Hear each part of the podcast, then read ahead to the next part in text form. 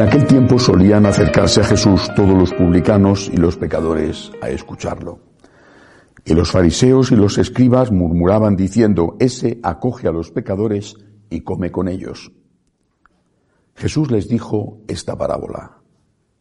¿Quién de vosotros que tiene cien ovejas y pierde una de ellas, no deja las noventa y nueve en el campo y va tras la descarriada hasta que la encuentra?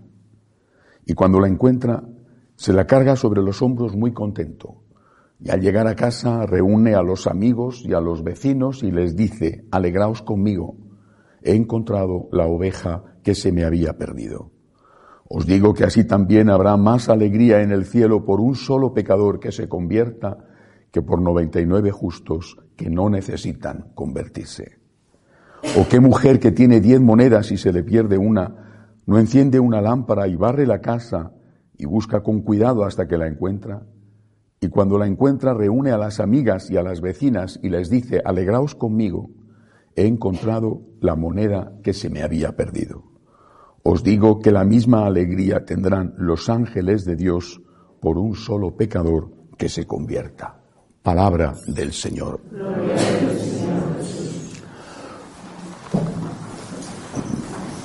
Hay una historia que no sé si es verídica, que me contaban cuando yo era un joven seminarista. Una señora había encargado una misa eh, por un difunto suyo y, bueno, pues eh, no había nadie más en la misa que la señora, ¿no? Eh, pues una misa fuera de horario, en fin, total, el cura y la señora. Y el cura le pregunta a la señora, ¿de qué quiere que predique? Claro, una misa particular para usted sola. Y ella le contesta, predique usted contra los pecadores. Es decir, los demás, los demás, duro con los pecadores, duro. ¿eh? Bueno, estaba ella sola, ¿no? Predicaría para el aire porque ella no se sentía identificada. Eh, puede ser que antes, yo no lo he conocido, pero puede ser que antes y que alguno quede ahora, que piense que a los pecadores hay que tratarles con la máxima dureza. ¿Será porque no se consideran ellos mismos pecadores? Esta parábola de la oveja perdida o la otra de la moneda perdida, a mí me llena de esperanza. Qué bien, cuánto le agradezco a Dios que sea misericordioso con los pecadores porque yo me siento incluido entre ellos. Yo no, digo, este señor era un blandengue. Lo que hay que dar es palos y palos y palos. es que me lo va a dar a mí. A mí me llena de esperanza un Dios que habla de misericordia con los pecadores. Repito, porque me siento incluido. Yo soy uno de ellos y me siento amado por el Señor no en función de mis méritos, sino en función de su divina misericordia. Creo que esto es lo primero que hay que decir y lo que no hay que olvidar nunca, de cara a nosotros y de cara a los demás. Es decir, si yo me siento amado y agradecido por Dios, tengo que comprender que también el Señor ama a aquellos que, aunque no sea yo, son pecadores, aunque sus pecados sean distintos de los míos. Tendemos a ser muy indulgentes con los propios pecados y muy duros con los pecados de los demás. Bueno, dejemos a Dios que haga de Dios y que juzgue Él, que conoce todo. En cualquier caso, la primera reacción debe ser el agradecimiento y también la reacción de decir, oye, eh, el Señor que me perdona a mí también perdona a este. El Señor que me da a mí infinitas oportunidades hasta la hora de mi muerte, también da a este infinitas oportunidades. ¿Cómo respondo yo? ¿Cómo debo responder? Con agradecimiento. Gracias Señor por tu divina misericordia. Gracias Señor. Gracias porque, siendo la oveja perdida, has salido en mi busca. Gracias porque has dejado tu eterno cielo o tu ancho cielo para hacerte hombre para morir en una cruz y derramar tu sangre por un pecador, por mí. Y también, naturalmente, por ese otro. Gracias, Señor. Por lo tanto, tengo que estar con una actitud de agradecimiento y a la vez también tengo que intentar ser misericordioso con aquellos otros que están en la misma condición en que estoy yo, pecadores. Misericordioso, no tolerante, que son cosas distintas. ¿eh? La tolerancia es permitir que el asesino siga matando. ¿eh? Eso es la tolerancia.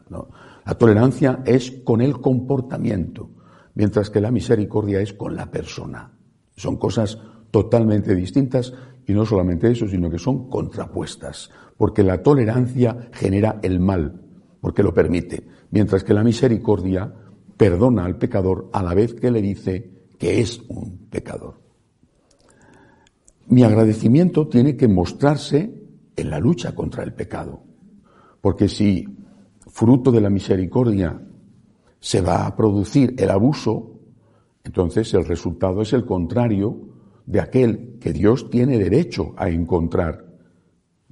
Si la oveja perdida se acostumbra y dice, vamos a ver, estas 99 están aquí sin pasarse una aventura, sin echar una canita al aire nunca. Estas 99 no saben lo que es ver venir al pastor en tu busca y que te coja amorosamente en los brazos y que te lleve al redil. Estas 99 son, son unas tontas.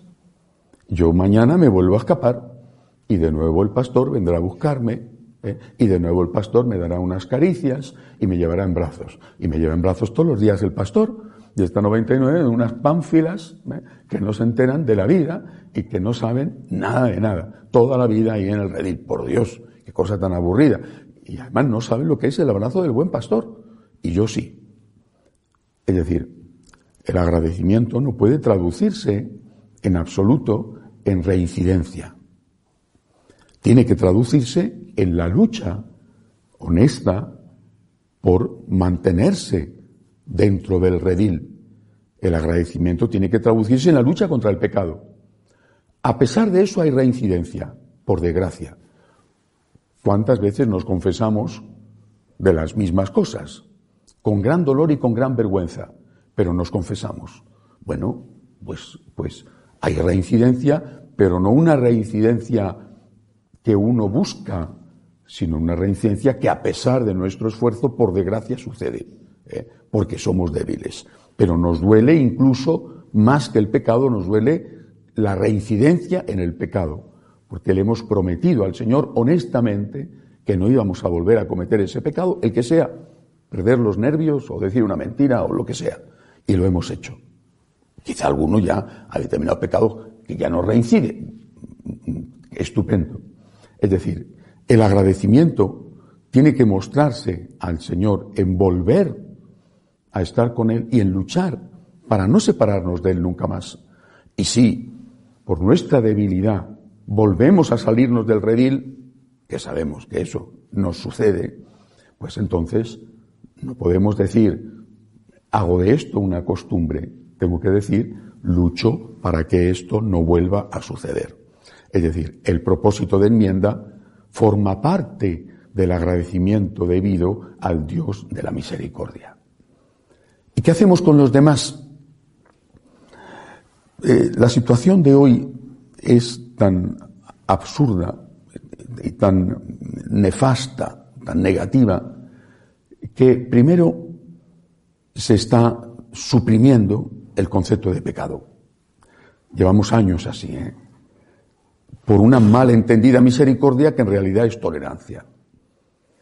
Si la persona no sabe distinguir el bien del mal, hace el mal, sin mala conciencia, pero hace el mal. El mal siempre hace daño. Esto es lo que no terminan de entender algunos. Jesucristo no ha venido a complicarnos la vida, purificando nuestra conciencia para que distingamos el bien del mal. Ha venido a salvarnos purificando nuestra conciencia. Siempre pongo este ejemplo si no te dicen que eres fumado, que fumar es malo, o incluso te engañan y te dicen que fumar es estupendo eh, y que cuanto más humo lleno de nicotina te metas en los pulmones, más limpios van a estar tus pulmones, es probable que termines con un cáncer. Y la culpa será de aquel que te engañó o que no te dijo la verdad. Y tendrás derecho, incluso legal, a reclamar. Tengo cáncer de pulmón porque usted me ha engañado. Es decir, el mal hace daño. Esto es lo que tenemos que entender. El mal hace daño. ¿A quién? A la propia persona que comete el mal. Incluso le hace daño aunque sea ignorante y no sepa que eso que está haciendo está mal porque le han engañado, por ejemplo, en las catequesis o en las homilías. La voluntad del engañador la conoce Dios, pero le ha engañado. La voluntad del que le dice al fumador que fumar es estupendo, la conocerá Dios. Puede ser uno que trabaja a sueldo de las tabacaleras, o puede ser un desalmado simplemente, o puede ser uno que piensa que hay que darle alegría al cuerpo porque de algo tenemos que morir. En cualquier caso, el mal hace daño al que hace el mal. Y por supuesto hace daño al que recibe las consecuencias del mal.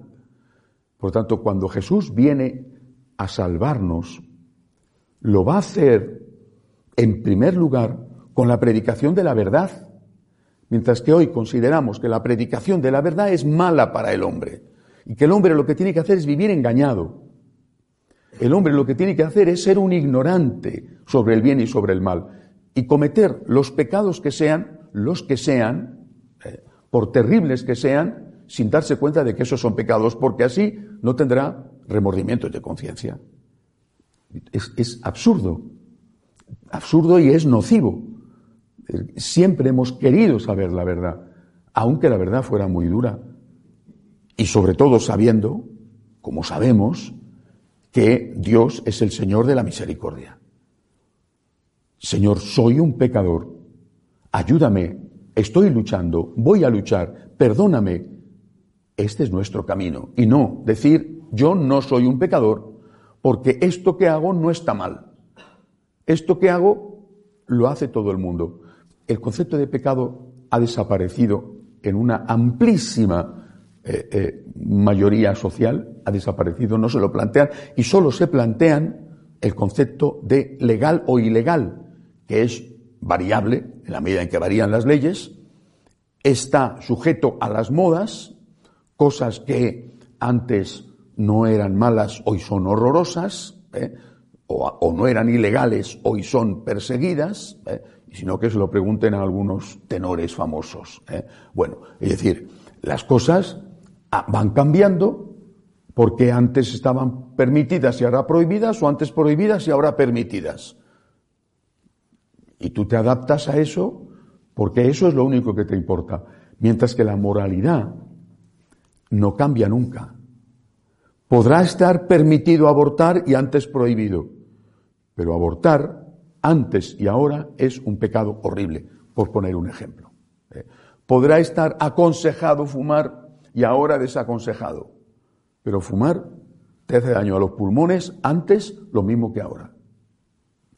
Por eso lo que nosotros tenemos que hacer es primero agradecer a Dios su divina misericordia, dejándonos salvar por el buen pastor, por ejemplo, yendo a confesarnos, y luchando con un honesto, sincero propósito de enmienda para no volver a caer, aunque por desgracia alguna vez volvamos a caer.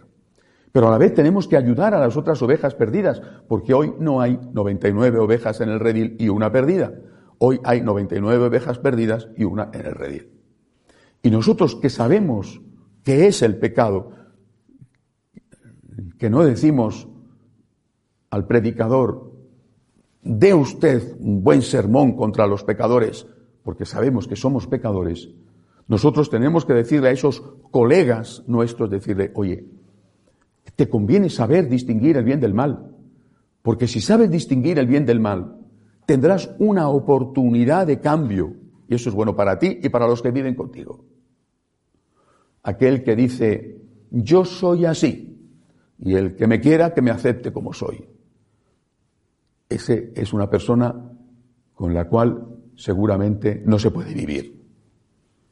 Hay que sacarle de su obstinación, decirle, oye, tú eres así, con tus cosas buenas y con tus cosas malas, pero tendrás que luchar para que el mal se reduzca y el bien aumente en ti o no.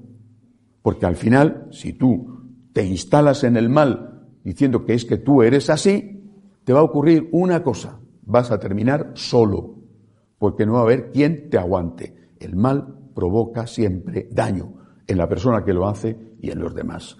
Empecemos, por lo tanto, por agradecer a Dios su divina misericordia y para, por ayudar a los demás a que sepan distinguir el bien del mal y a que agradezcan también a Dios esa divina misericordia y se dejen salvar por el Señor y vuelvan a la casa del Padre. Que así sea.